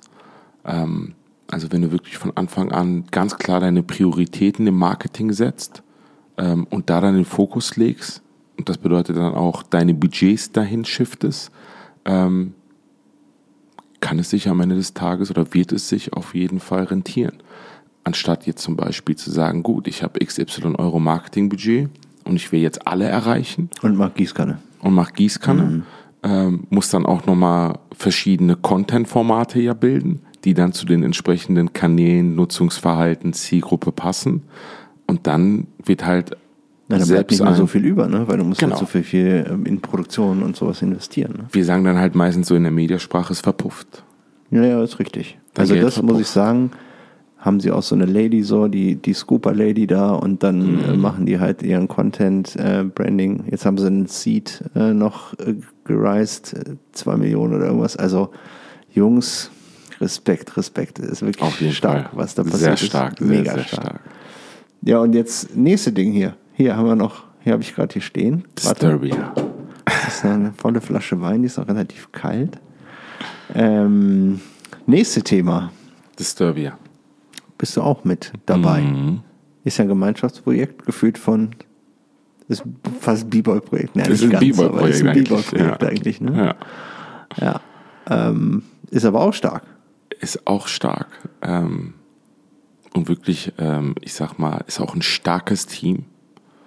Ähm, ich bin auch mega stolz drauf, weil wir es in kurzer Zeit gemeinschaftlich und damit meine ich jetzt auch nicht nur die Gesellschafter und Mitwirkenden, sondern auch die B-Boys es gemeinschaftlich geschafft haben, in unserem kleinen Kosmos, ich sag mal Düsseldorf, einen kleinen Hype zu erschaffen, ähm, den man nach sechs Wochen, acht Wochen schon spürt. Ähm, und das ist schon wirklich äh, ja, bemerkenswert und äh, macht natürlich mega Spaß, das Projekt. Und, ja, ja, ist halt auch, also es ist ein Rosé, der aus der Provence kommt, der äh, biodynamisch angebaut ist, also ein äh, Coteau Aix-en-Provence äh, der liebe Björn steckt dahinter, was die Auswahl angeht und noch men eine Menge andere. Wenn ich die jetzt alle aufliste, sind wir vier Tage später immer noch am Auflisten. Also es sind ganz viele Leute damit am Start. Ähm, und der erste große Kick-Off war jetzt für ein Region, momentan noch regionales Produkt, äh, war das Gourmet-Festival. Alter Schwede, da habe ich mich so ganz schön abrasiert. ich war kurz da und dann habe ich gedacht, so, was geht hier ab? Also da ist ja richtig eine Flasche nach der anderen über die Theke gegangen und nur ein Produkt. Es ist ja ein Single-Produkt-Brand momentan ein, noch. Genau, ein Single-Produkt, geboren in Südfrankreich, aufgewachsen in Düsseldorf, sage ich immer so schön. Ähm, und was Disturby halt ausmacht, ist, dass wir, also wirklich daneben, dass es mal und davon kann sich gerne jeder selbst überzeugen, ein wirklich leckerer Roséwein ist, den man auch wirklich gut trinken kann, ähm, ist es, dass wir mit Disturbia versuchen, eine Art, ich sag mal, Movement, eine Art Bewegung, eine Marke, ein Brand zu schaffen, der komplett in Richtung Neo-Luxury geht. Mhm. Bedeutet, Neo-Luxury ist ein, arschlochfreier Anspruch. Das ist ein geiler Begriff, ehrlicherweise. Genau. Ähm, und wir wollen, also wir haben, wir haben gerade lange darüber geredet, Disturbia steht wirklich auch für Werte, für eine Haltung. Ähm, feiern, als gäbe es ein Morgen. Ähm, und ja, ähm, mit Genuss trinken, aber ich sag mal kein Überkonsum. Ähm, ja, und ähm, dafür stehen wir eigentlich als Marke. Nachhaltigkeit ist uns sehr wichtig. Ähm, wir versuchen auch weiter und besser zu werden, nachhaltiger zu werden. Ähm, und äh, unser, unser, unser Traum ist, dass eigentlich ja, Disturbia eine, eine Brand wird, die wirklich auch Neo-Luxury und Konsumverhalten, ich sag mal, neu definiert. Und ähm, ja, dafür stehen wir jetzt gerade. Da sind wir ja, quasi in den ersten gut, Schritten. Also Konsumverhalten neu definiert wäre in dem Fall für mich, was ich erlebt habe, dass auch so eine kleine Eskalation durchaus mal nicht schädlich ist, kann man ruhig Natürlich. mal machen. Ja. Und das habe ich erlebt, das war aber mit großer Freude und äh, wirklich interessanten Menschen. Und auch so die Collabs, ich meine, die T-Shirts sind von Fast Die Young, glaube genau. ich. Also schon, schon auch gut smart aufgesetzt, ehrlicherweise. Ich bin gespannt auf die nächsten Produkte. More to come, ne? Habe ich gehört. More to come. Mhm. Schauen wir mal, wo das noch hingeht. Und jetzt sind wir eigentlich schon beim Thema. Den Boys. Mhm. So, irgendwie fügt sich das ja so, ne? Ja, Man hat seine eigene Geschichte gemacht und jetzt waren die letzten zwei Sachen, ist dann irgendwie doch eine Kollab so aus dem Gesamten, was ja gar nicht so der Ansatz. Also, wir sind ja hier nicht zusammen, um immer miteinander Business zu machen. Wenn sich das ergibt und das ist gut, dann ist es gut und ansonsten ist es auch gut, wenn man kein Business macht. Aber jetzt irgendwie hast du schon in zwei Sachen da ähm, investiert oder bist mit dabei, die ähm, in, in also in der Wurzel quasi so aus von einem der Boys so entwickelt worden ist. Ja, ähm, also lustigerweise war es ja bei Scooper sogar zu Anfang sogar gar kein Gespräch, dass ich da in irgendeiner Art und Weise investiere oder Gesellschafter werde, sondern es war einfach nur Freunden, Familie, B-Boys zu helfen. Ähm, und dadurch hat sich dann eine Synergie ergeben. Und dann bin ich erst quasi und dann eingestiegen. Ist geworden. Okay. Genau, also das war gar nicht der Anspruch und das ist ja auch das, ich sag mal, das, das, das, das Schöne an, an, an, an Beyond Boys, ähm, dass man einfach füreinander da ist, ähm, ohne etwas zurückzuerwarten. Also mm, wirklich diese sogenannte gesagt, ja. Geberkultur. Ja. Ähm, ich gebe und versuche zu helfen ohne irgendwelche Hintergedanken oder selber einen Benefit davon zu haben.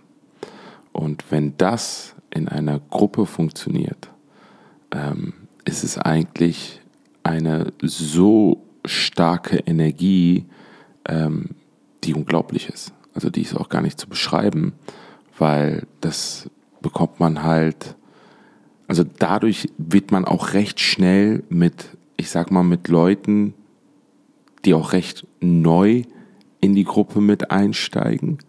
Ähm, oder zum Beispiel bei den Beyond Boys dann äh, mhm. neue Mitglieder werden.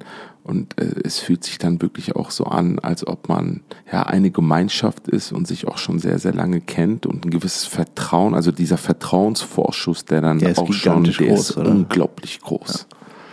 Das ist, äh, das habe ich bis jetzt persönlich noch nie erlebt. Ähm, auch nicht wirklich mit, ich sag mal, mit Bekannten oder etc., ähm, dass man quasi schon diese Offenheit und diese Geberkultur in Anführungsstrichen von wildfremden Menschen bekommt in der ersten Instanz. Deswegen ist ja die Frage, die ich mir manchmal stelle, ist, kann man davon sich nicht gesellschaftlich eine Schippe abschneiden? Weißt du, was ich meine? Also es würde doch einer Gesellschaft gut tun, wenn sie nicht zuerst an sich denkt, sondern einfach mal guckt, was nebenan passiert. Ich denke mir manchmal so, das, was wir untereinander leben, ist ja jetzt nicht, ist ja nicht neu definiert. Es wird einfach sehr klar kommuniziert und durchgelebt. Mhm. Und fertig. Und dann hat das einen Schwung und zieht auch die Leute an, die das auch so fühlen und auch so machen. Und man wird ja educated dadurch quasi, ne? dass man das so, so machen kann. Und eigentlich könnte man das ja auch so im täglichen Leben machen. Nicht nur unter B-Boys, sondern einfach auch beim Einkaufen mal jemand zu helfen, mal zu fragen, wie geht's dir? So, mal kann ich irgendwas für dich tun oder, ne?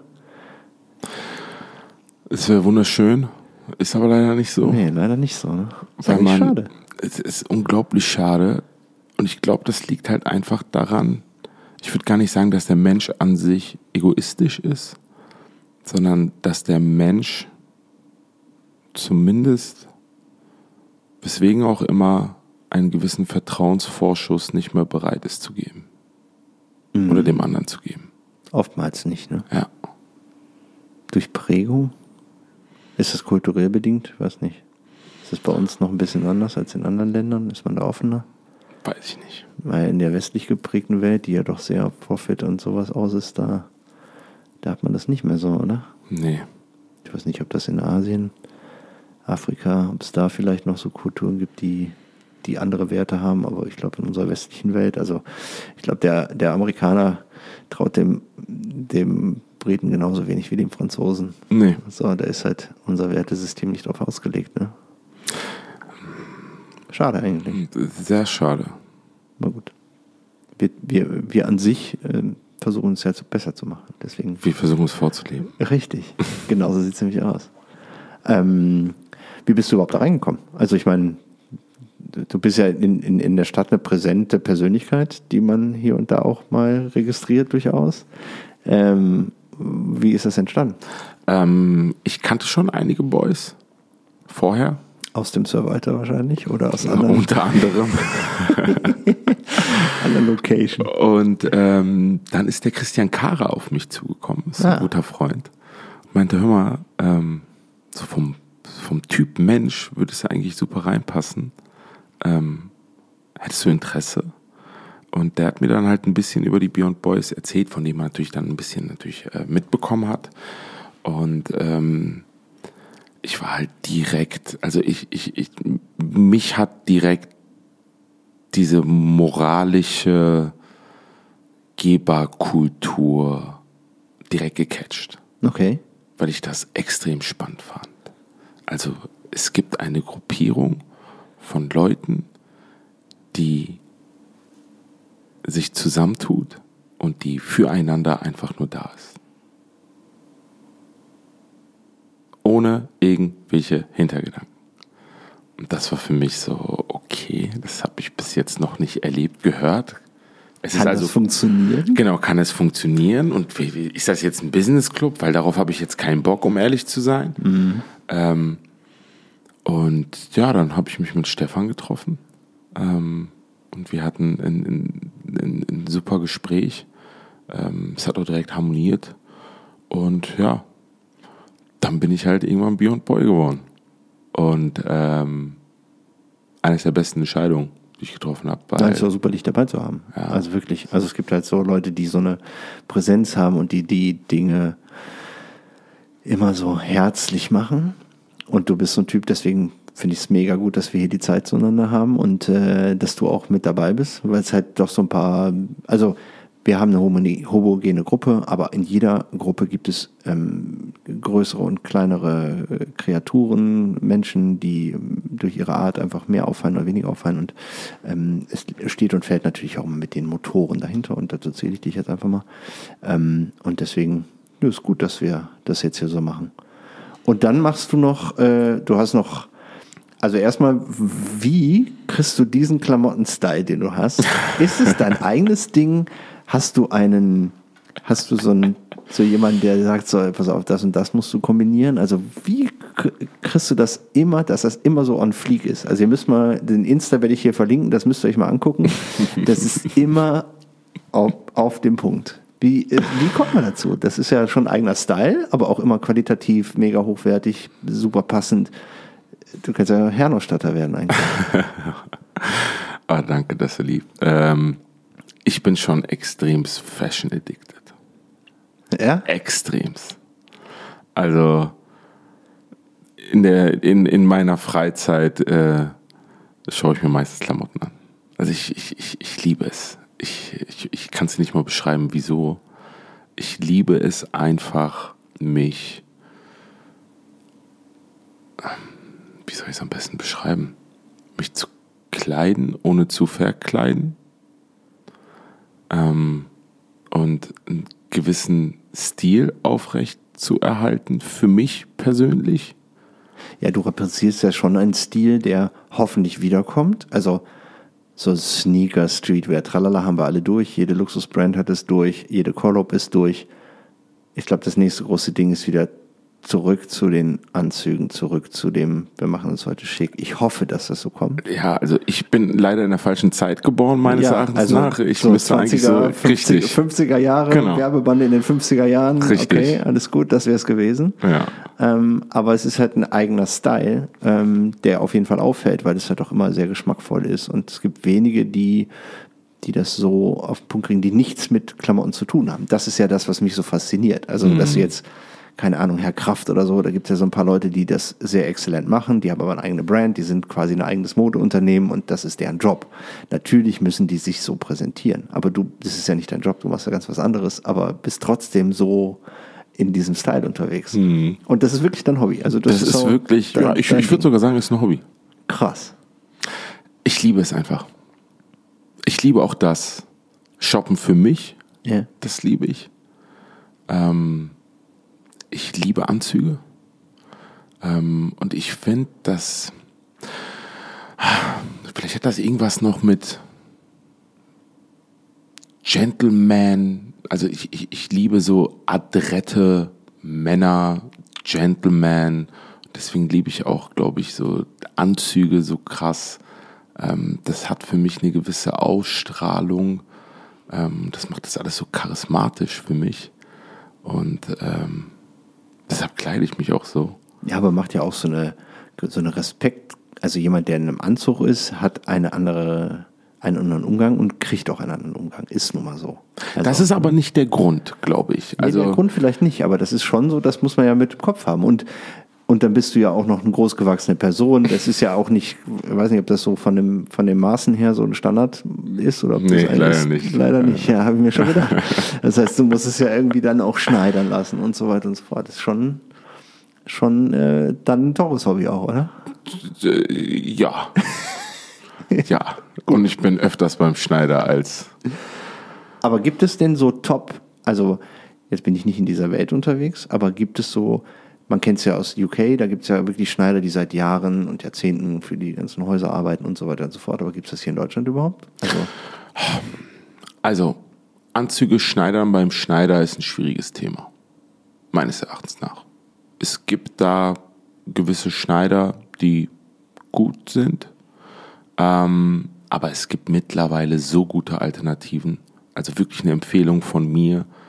Suit Supply Ah, stimmt, die passen es an, ne? So, nee, Suit Supply kannst sogar custom made. Die ja. schneidern die das. Preis-Leistung ist auch wirklich super. Ja.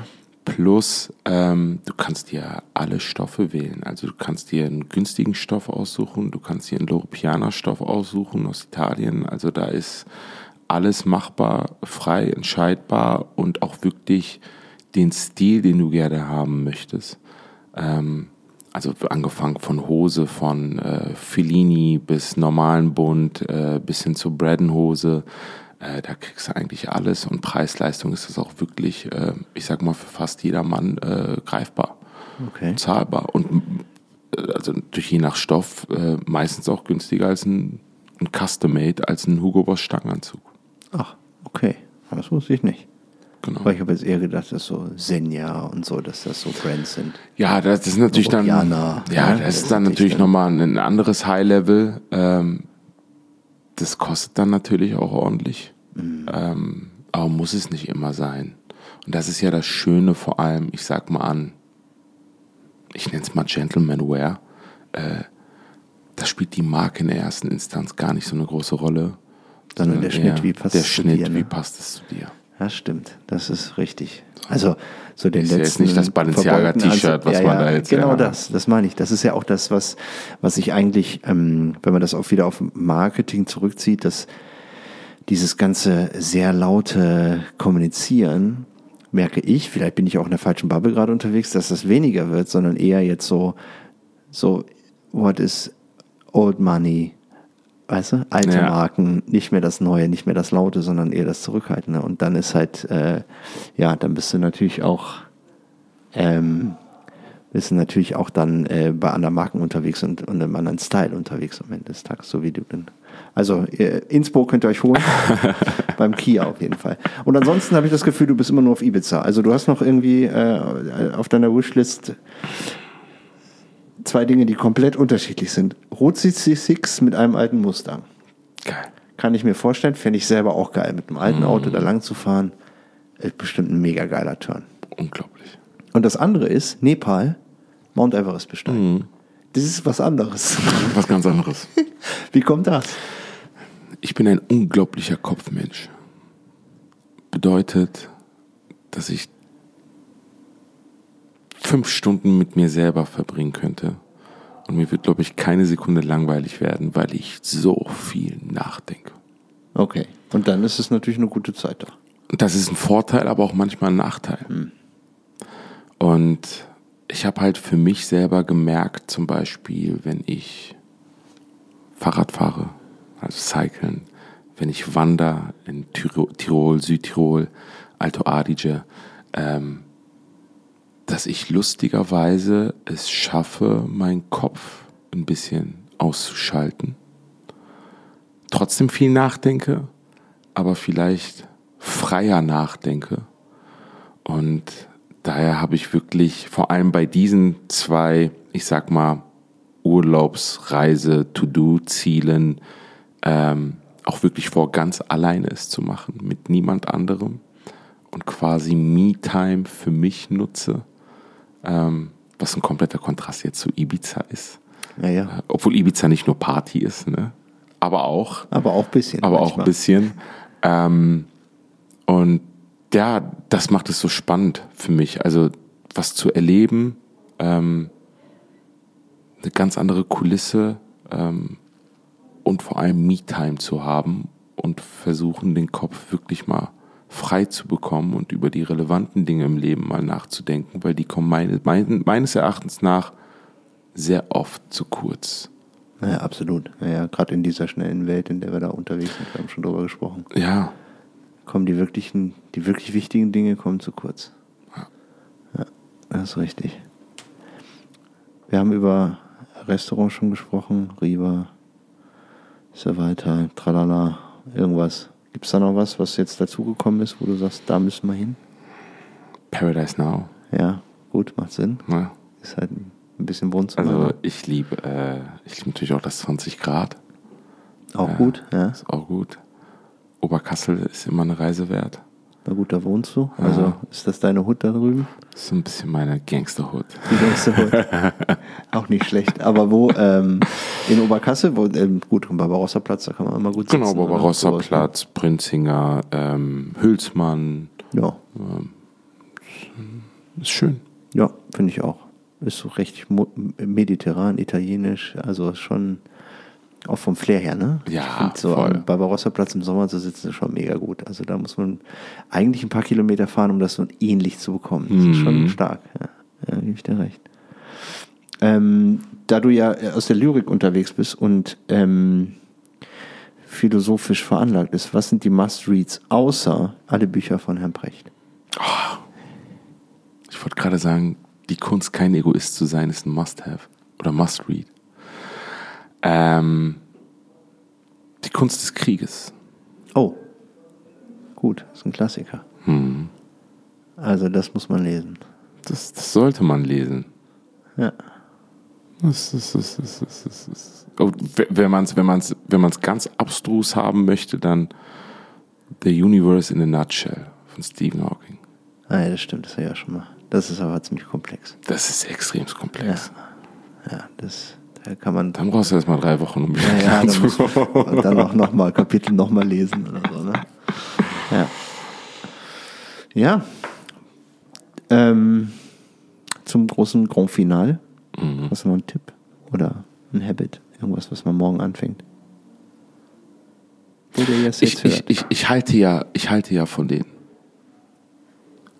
ganzen Habits persönlich nicht viel. Okay, hast du keine so Standards, die du durchlebst? Ja, also so, dass du, dass du morgens aufstehst und dann Yoga machen solltest, weil du dann anders bist. Also um Gottes Willen, nichts gegen Yoga, aber ich habe einen anderen Tipp. Und zwar einen Mindset-Tipp. Und das ist ein ähm, altpersisches Sprichwort. Und das hat mir bisher im Leben oft in super Höhepunkten und auch, ich sag mal, in sehr schweren Zeiten immer geholfen. Und das ist das Sprichwort, auch dies wird vorübergehen. Ah, okay. Du bist cool oder es läuft gerade super, du denkst, du bist der Beste und nach dir die Sinnflut, auch dies wird vorübergehen. Aber genau wie die schlechten Zeiten Dir auch. geht's gerade schlecht, Ja. Du bist in der Krise, du weißt nicht, wie du rauskommst. Auch dies wird vorübergehen. Und das ist eigentlich ganz simpel, aber das zeigt dir einfach, dass es auch andere Zeiten geben wird und dass du eigentlich das Beste draus machen solltest.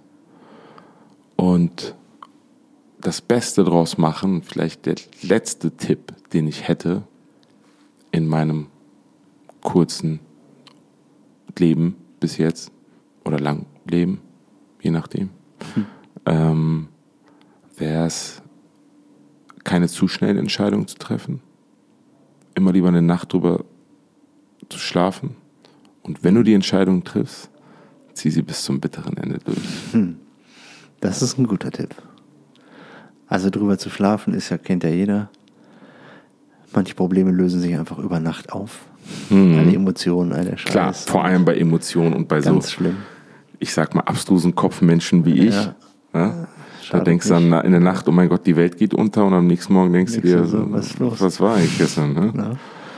Ja. ja, und durchziehen, Durchhaltevermögen ist halt das. Also, sonst wird der Rasen nicht cool, wenn du nicht andauernd mähst. Du musst halt immer dranbleiben, sonst wird's nichts. Ne? Das Lustige ist eine Anekdote gewesen von Daniel Brühl, der, glaube ich, Quentin Tarantino mal gefragt hat, weil er irgendwie sein Regisseurdebüt hatte, welchen Tipp kannst du mir geben? Tarantino soll ihm gesagt haben, es gibt eigentlich nur einen wichtigen Punkt. Wenn du eine Entscheidung triffst, musst du sie bis zum bitteren Ende durchziehen, selbst wenn es die falsche ist, weil du sonst nicht ernst genommen wirst. Und da meinte Daniel Brühl, wie kommst du denn drauf? Da meinte er, wenn du zum Beispiel selbst bei einer ganz unwichtigen Frage wie, hey, was zieht jetzt Schauspielerin XY für ein Kleid an? Du dich für ein rotes Kleid entscheidest. Und das gesamte Team sagt aber, sie sollen ein blaues, Team, äh, blau, blaues Kleid tragen. Und du mitten beim Shooten merkst, dass sie, dass ihr ein blaues Kleid besser gestanden hätte. Bleib bei deiner Entscheidung, weil sonst nimmt dich dein Team nicht mehr ernst. Junge, Junge, Junge. Ja. Das ist aber gut. Ist jetzt, wenn man Empowerment nimmt und, und ich weiß nicht, ob das jetzt so aktuell noch der beste Advice ist, aber ähm, bis zum Ende durchzuziehen. Die Entscheidung alledem, zumindest, um Gottes Willen. Das ist das Beispiel, damit habe ich nichts zu tun. Ja, perfekt. Kia, mein Lieber, vielen, vielen Dank für deine Zeit. Es war mir eine Ehre. Es war meine Ehre. Und äh, ja, Leute, nicht umsonst hier reingehört. Hat Spaß gemacht, oder? Also ihr könnt gerne ein Like da lassen oder so irgendwas kommentieren oder so. Freuen wir uns drüber. Ansonsten äh, hören wir uns demnächst hier auf diesem Sender. Tschüss.